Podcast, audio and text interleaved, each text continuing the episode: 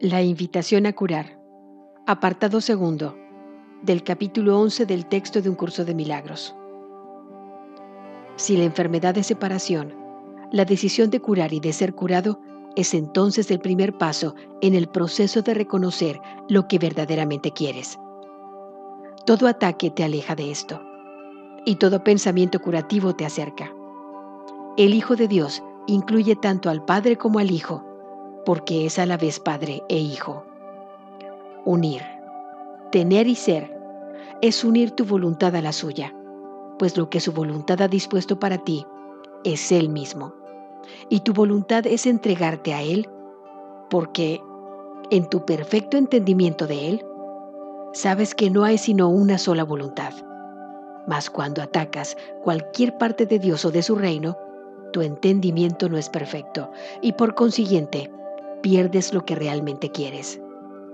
Curar, por lo tanto, se convierte en una lección de entendimiento y cuanto más la practicas, mejor maestro y alumno te vuelves.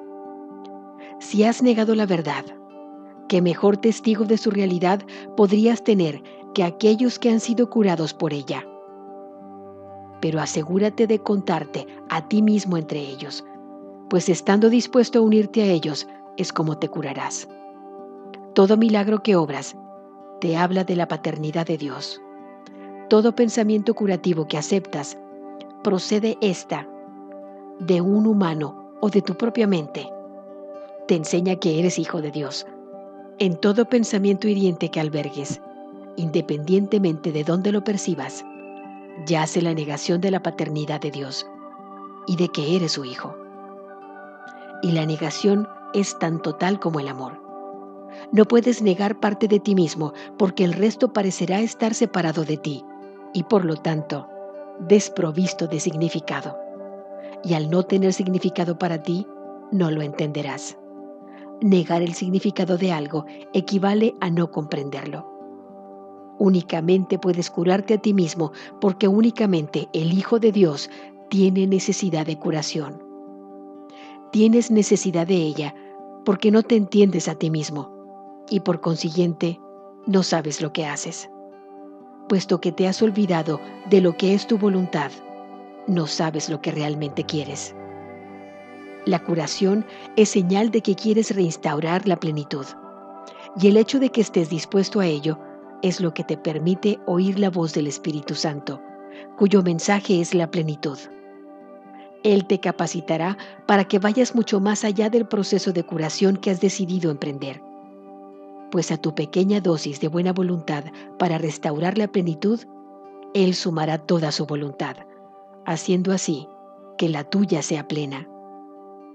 ¿Qué podría haber que el Hijo de Dios no pudiera alcanzar cuando la paternidad de Dios se encuentra en Él? Mas la invitación tiene que proceder de ti, pues sin duda, debes haber aprendido que aquel a quien invites a ser tu huésped será quien morará en ti. El Espíritu Santo no puede hablarle a un anfitrión que no le da la bienvenida, pues no sería oído. El eterno invitado jamás se ausenta, pero su voz se vuelve cada vez más tenue en compañía de extraños necesita tu protección únicamente porque la atención que le prestas es señal de que desea su compañía. Piensa como Él, aunque solo sea por un momento, y la pequeña chispa se convertirá en una luz tan resplandeciente que inundará tu mente para que Él se convierta en tu único invitado.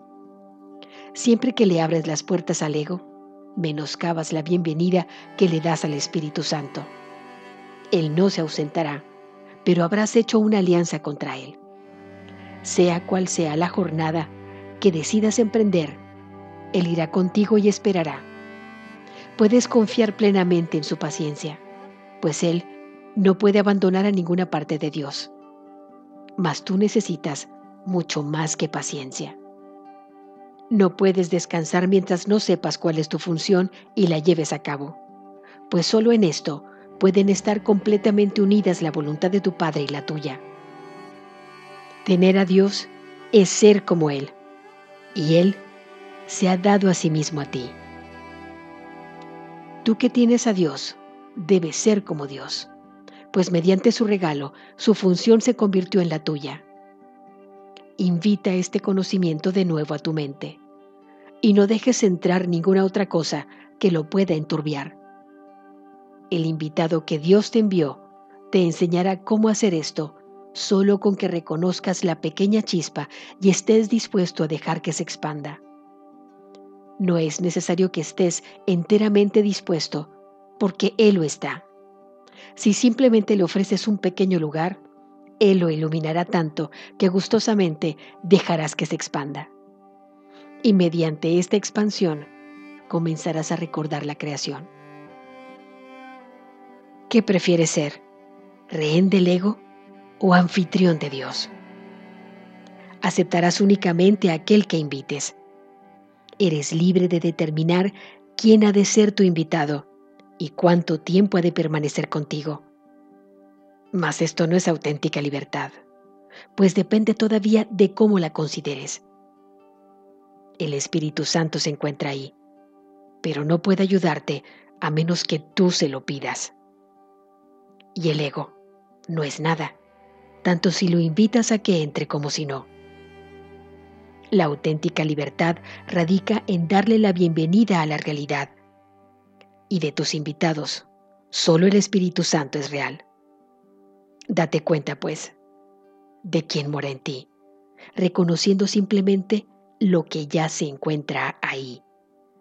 No te conformes con consoladores imaginarios, pues el consolador de Dios se encuentra en ti.